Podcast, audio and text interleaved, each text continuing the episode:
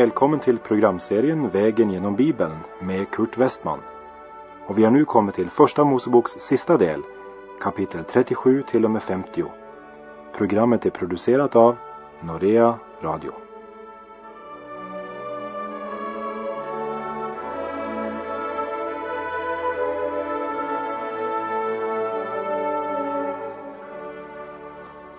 Nu har vi alltså kommit till Första Mosebok kapitel 47. I förra kapitlet såg vi hur Jakob och hans familj ankom till Egypten. Och som ett led i sin strategi så flyttar Josef dem till den del av Egypten som kallas landet Gosen. Det var vid denna tid den absolut bördigaste delen av Egypten men just nu upplever även Egypten den omfattande hungersnöd som alltså skulle vara i hela sju år. Vi kommer att upptäcka vad det beträffar Jakob så är det här kapitlet den bästa delen av hans liv så långt. För det som skriften berättar om Jakob i början av hans liv är inte särskilt ljust eller gott. Ja, det är faktiskt inte förrän han gör denna resa till Egypten som han blir en man som handlar i tro. Och det här kapitlet, kapitel 47, visar oss det tydligare än något annat kapitel. Det har varit sju goda år, men de är över. Och ju längre tid som går av hungersnöden, ju svårare blir nöden. Och vi läser från vers 1. Och Josef kom och berättade för farao och sade Min fader och mina bröder har kommit från Kanans land med sina får och fäkreatur och allt vad de äger. Och det är nu i landet Gosen. Nu ska Josef presentera sin far och sina bröder för farao, Egyptens härskare. Och han placerar dem i Gosen innan han ber farao om en plats där de kan bo. Du kan se hans strategi här. För om de redan var där var det mera sannolikt att farao gav dem den delen av landet. Trots allt var de ju redan där och hade slagit upp sina tält och packat upp alla sina saker. Och vi läser från vers 2 till och med 4. Och han hade bland sina bröder tagit ut fem män dem ställde han nu inför farao. Då frågade farao hans bröder, vad är ert yrke? Det svarade farao, dina tjänare är fåraherdar, som också våra fäder har varit. Och det sade ytterligare, vi har kommit för att bo någon tid här i landet Ty dina tjänare har inget bete för sina får eftersom hungersnöden är så svår i Kanans land. Så låt nu dina tjänare bo i landet Gosen. Som vi redan tidigare har sett så var både boskapsskötsel och de herdar som idkade den en vederstygglighet för egyptierna. Samtidigt så hade ju även egyptierna behov för får och fäkreatur. Och det här det öppnar en stor möjlighet för Israels barn att hålla på i en bransch som ingen egypter vill hålla på med. Och farao, han ser genast möjligheten. Kan man bara placera dem avskilt från resten av Egypten så kan de få bo i den bördigaste delen av landet och där kan de idka boskapsskötsel både för sin egen del men också även ha ansvar för faraos jordar. De stackars egyptier som tvångsuttagits till herdeuppgiften, de skulle nu slippa det. Och dessa Israels söner, ja, de önskade ju faktiskt inget annat än att få vara fåraherdar. Farao ser sig nu ha möjlighet att finna en lösning som gör alla parter lyckliga och han behöver inte längre tvångsutskriva någon egypter till att göra det som de betraktar som en vederstygglighet. Vi läser från vers 5 och 6. Då sade farao till Josef, Din fader och dina bröder har nu alltså kommit till dig. Egyptens land ligger öppet för dig. I den bästa delen av landet må du låta din fader och dina bröder bo. Må de bo i landet Gosen. Och ifall du vet om några bland dem som är dugande män, så sätt dessa till uppsyningsmän över min boskap. Och nu ska vi se hur Josef presenterar sin far Jakob för farao. Och detta, det är verkligen bemärkningsvärt. Och jag vill att du ska lägga märke till att Jakob här träder fram i ett bättre ljus än någon gång tidigare vi har sett honom under de kapitel vi har följt hans liv och historia. Och vi läser i vers 7. Sedan hämtade Josef sin fader Jakob och förde honom fram inför farao och Jakob hälsade på farao. I den engelska King James översättning och även i den engelska New International så står det i båda att Jakob välsignade farao. I kapitel 35, eh, när Jakob hade återvänt till Betel, så läste vi där i vers 10 i kapitel 35. Och Gud sade till honom, ditt namn är Jakob, men du ska inte mer heta Jakob, utan Israel ska vara ditt namn. Israel betyder Gud kämpar eller Gud härskar. Nu står Israel för farao och han välsignar honom. Han börjar nu leva upp till sitt namn. Nu är han ett vittne för Gud. Den ringare blir välsignad av honom som är större. Därför välsignar Jakob farao som ett vittnesbörd om den Gud som är Abrahams, Isaks och Israels Gud. Världen kan inte alltid förstå den kristnes paradox. Ja, paradox det vill säga något som ser ut som en motsägelse. Farao ser en gammal, trött och illa medfaren man. En man som är tärd och sliten av livets hårda medfart. Och så talar han om välsignelse, om att känna Gud.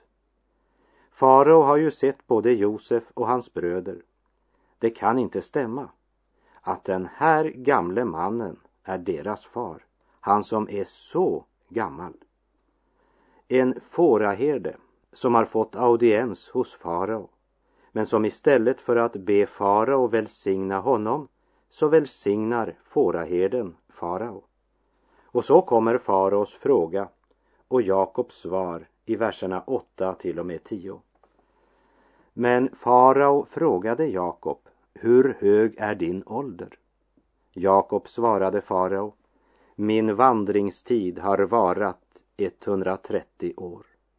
Få och onda har mina levnadsår varit. Det når inte upp till antalet av mina fäders levnadsår under deras vandringstid. Och Jakob tog avsked av farao och gick ut från honom.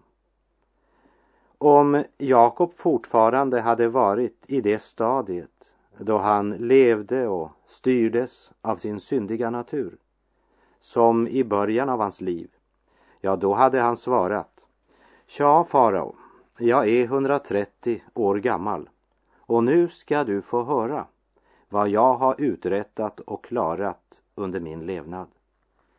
Jag vill berätta om hur jag var mycket smartare än min bror och därmed blev också förstfödslorätten min. Och som ung man så reste jag till min morbror och jag hade bara min stav när jag kom till honom. Och fastän min morbror både lurade och bedrog mig och faktiskt förändrade lönen min tio gånger så reste jag rik därifrån. Jag har jobbat hårt och de som gör det de klarar sig alltid. Och så har jag tolv söner och så vidare, så kunde han ha fortsatt. Men det gör han inte. För han är en annan man nu mot vad han har varit. Lyssna till honom. Han säger inte att jag har levt i 130 år. Han talar om livet som en vandringstid och det hade han orsak till. Han hade en stor del av livet varit på flykt. Nej, farao, du ska veta, jag är inte så gammal som jag ser ut. Men det har att göra med hur livet utvecklat sig. Som man bäddar får man ligga. Jag kommer inte att leva så länge som min far, han blev 180 år. Jag är gammal, men det har gått fort. Få och onda har mina dagar varit. Det är en bruten man som du ser framför dig. Och jag har trots allt fått återse Josef. Jag vill inte verka oförskämd, men eh, jag vill helst inte prata om mitt liv. Jag vill gärna vara ensam en stund. Och så tar Jakob avsked från farao och går ut. Än en gång har Jakob blivit påmind om sitt liv. Livet som startades med att så fusk och bedrägeri och som inte hade givit honom den lycka den lovat. Nej, synden ger aldrig vad den lovar. För det en människa sår, det skall hon också skörda. En sådd är vårt liv här i tiden och en gång skall inbärgning ske när arbetets dag är förliden den mognade skörden vi se det verk som är utfört för Jesus det skall evigt bestå inför Gud. Hans namn var ära det håller att leva och det på hans bud. Jakob var 130 år gammal när han kommer till Egypten och han är 147 år när han dör. Han får alltså 17 år i Egypten. Josef levde sina 17 första år i Kanan innan han såldes som slav. Hans far Jakob fick sina 17 sista år i Egypten. Så Josefs 17 första år var tillsammans med sin far och Jakobs sista 17 år var tillsammans med sin son utan att det ligger något mer i det än att det blev lika många år. Men det säger oss något om vad det betydde för Jakob att få återförenas med sin son Josef, Rakels förstfödda. För Jakob var gammal och trött på livet då han kommer till Egypten. Man kan säga att han hade liksom den ena foten i graven och den andra på ett bananskal. Men glädjen över att återfinna Josef i livet och att få vara tillsammans med honom förlängde livet med 17 år. Jakob hade nått sitt mål. När han stod inför farao kunde han ju ha tänkt farao är en stor härskare och jag vill gärna tala om för farao att jag själv var en ganska stor man i kanan. Men Jakob håller ingen utläggning om det. Det blir inget skryt. Han är bara en syndare, frälst genom Guds nåd. I många sammanhang idag, ja även i kristna kretsar, förekommer det en del berättande och talande som aldrig hade blivit sagt om man hade läst och mediterat lite grann över Jakobs möte med farao. I Johannes evangeliets fjortonde kapitel och vers 28 säger Jesus Om ni älskade mig skulle ni glädja er över att jag går till Fadern, ty Fadern är större än jag. Det var Jesu vittnesbörd. Fadern är större än jag. Därför står det också i en gammal bekännelse ett med Fadern med tanke på sin gudomliga natur, mindre än Fadern med tanke på sin mänskliga natur. Fadern är större än mig, sa Jesus. Josefs hjärteton det var, inte jag, men Gud. Och när Jakob kommer inför farao säger han inte ett enda ord som framställer honom själv i ett bättre ljus. Lusten att själv ordna upp har förtorkat hos denne man. Han har heller ingen lust att stanna länge i faraos palats. Det är Jakob som har blivit Israel. Och vi läser från vers 11 till och med 13. Men Josef lät sin fader och sina bröder bo i Egyptens land och gav dem besittning där, i den bästa delen av landet, i landet Ramses, som farao hade befallt. Och Josef försörjde sin fader och sina bröder och hela sin faders hus och gav var och en underhåll efter antalet av hans barn. Men ingenstans i landet fanns det bröd, ty hungersnöden var mycket svår, så att Egyptens land och Kanans land försmäktade av hunger. Orsaken till att bara Egypten och Kanan nämns här är därför att det är de två geografiska platser som är involverade i de händelser vi nu hör om. Hade Jakob stannat i Kanan hade han och familjen dött av svält. Säd hade blivit lagrad i Egypten under de rika åren som hade varit före hungersnöden. Men det var ingen växt och inga skördar i Egypten nu. Och vi läser i vers 14. Och för den säd som folket köpte samlade Josef till sig alla pengar som fanns i Egyptens land och i Kanans land. Och Josef lät föra pengarna in i faraos hus. Även om man eh, nog kan tycka att Josef utnyttjade de fattiga och lidande i den här situationen så måste vi ta i betraktande att Josef hade inte någon personlig vinning av detta. Han är underställd farao och han förvaltar hans land. Han jobbar inte för en demokratisk regering men för en diktator. Och hade det inte varit för Josef så hade tusenden svultit ihjäl. Men nu fanns det säd lagrat så man kunde överleva under de hårda åren. Det var Egyptens lycka att Josef hade blivit sänt.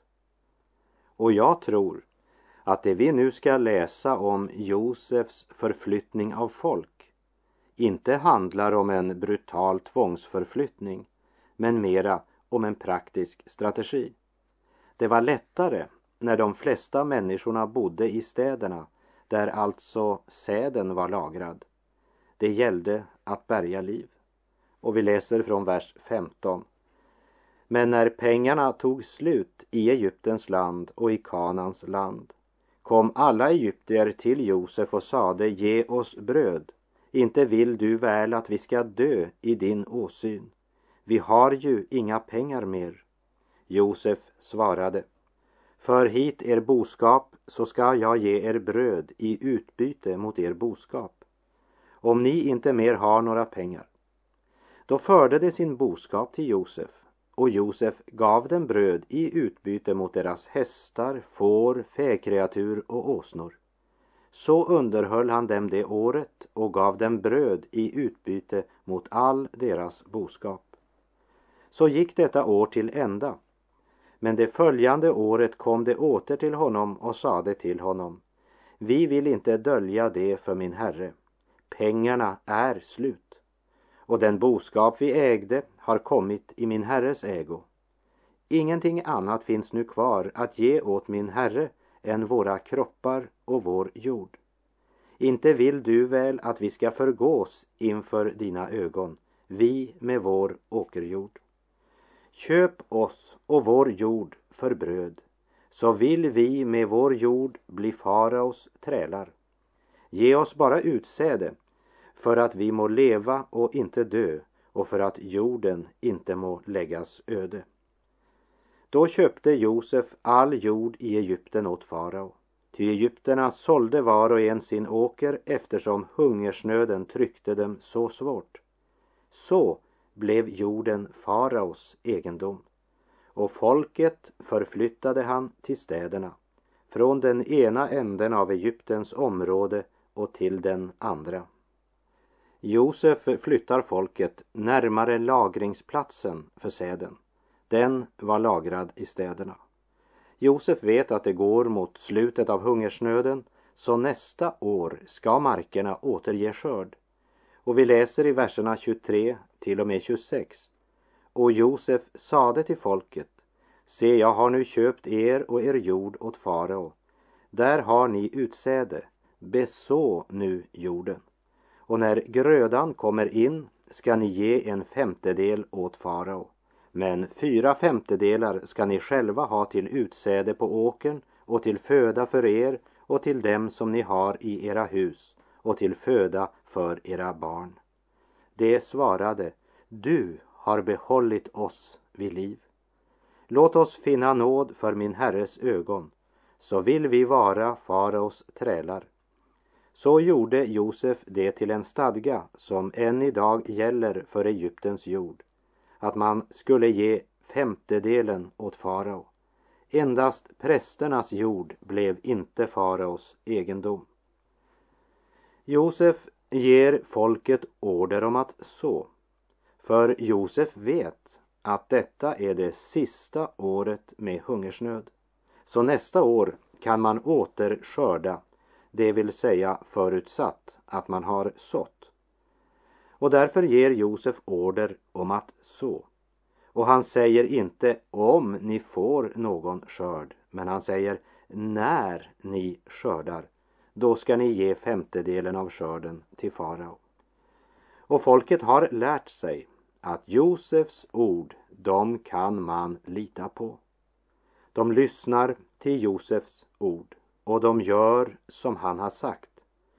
År efter år har egyptierna upplevt hungersnöd, ja faktiskt sju år på rad. Mänskligt sett så fanns det ingenting som gav anledning att tro att nästa år skulle ge skörd. Inget annat än Josefs ord. Men det han hade sagt om att det skulle komma sju goda år, det hade ju också hänt. Och det han hade sagt om att efter de sju goda åren skulle det bli hungersnöd, sannerligen, det var det ingen som var i tvivel om att det man nu upplevde det var hungersnöd. Och Josef hade sagt att den skulle vara i sju år. I tro och förtröstan till den upphöjde som har talat så handlar man efter hans ord. Den upphöjde själv var den som gav såkorn och folket gjorde som Josef sagt. El Shaddai, El Shaddai Du den högste över allt År från år i evighet. Har vi sett din trofasthet? El Shaddai, El Shaddai O Rachemna Adonai. Du är helig, du är sann. Vi läser från vers 27 till och med 31. Så bodde nu Israel i Egyptens land, i landet Gosen. Och det fick sina besittningar där och var fruktsamma och förökade sig storligen.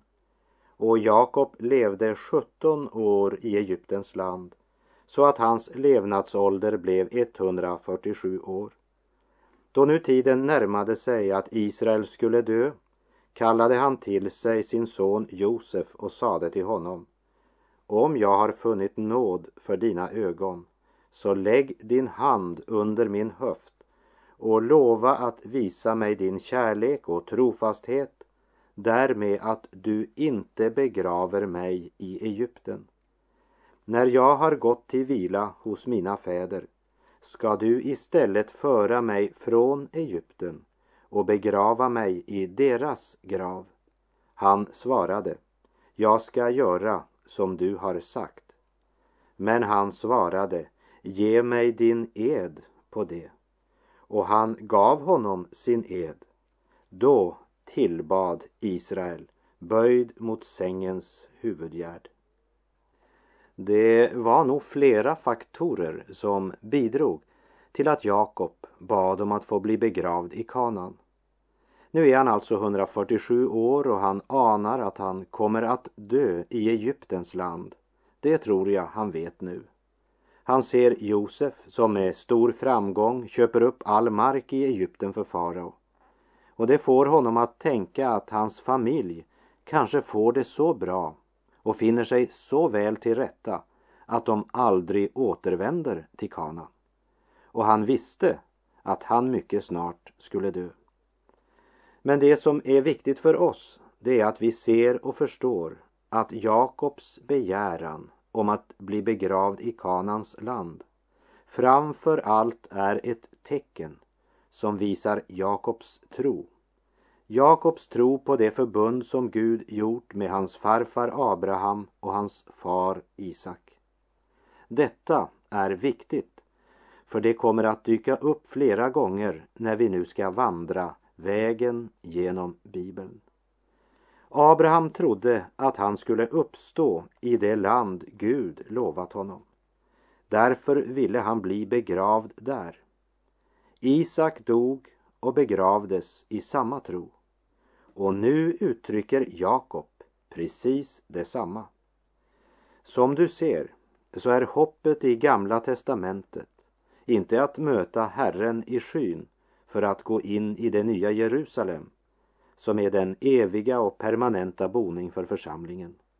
Men Gamla testamentets hopp är i Kristi kungadöme som blir upprättat på jorden.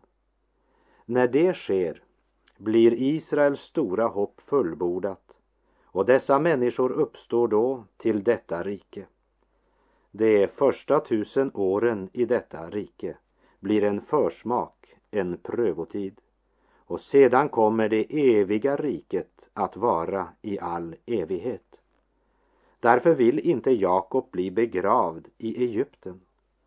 Om han inte hade haft tro och hopp genom Guds löften till honom så hade det ju inte spelat någon roll var han hade blivit begravd. För en kristen idag har det ingen betydelse var vi blir begravda. För vid uppståndelsen, var vi än befinner oss, så skall vi uppstå och vår kropp förenas med vår själ. Det vill säga om vi dör innan Jesus kommer på skyarna i ära, makt och härlighet. Om vi fortfarande lever när han kommer så blir vi i ett ögonblick förvandlade och upplyfta för att möta honom i skyn. Så det betyder ingenting om vi blir begravda i Egypten, i Kanan, i Göteborg eller på Hawaii. Det Josef sa, det skedde. Det Jesus har sagt, det sker. Och han har sagt att han kommer igen. Därför behöver vi inte fråga oss om han kommer, för det gör han. Det kan du lita på. Men frågan är när han kommer. Hur går det för dig? Profeten Jesaja säger i kapitel 55 Sök Herren medan han låter sig finnas. Åkalla honom medan han är nära. Och med det så säger jag tack för den här gången. På återhörande om du vill. Herren vare med dig. Må hans välsignelse vila över dig. Gud är god.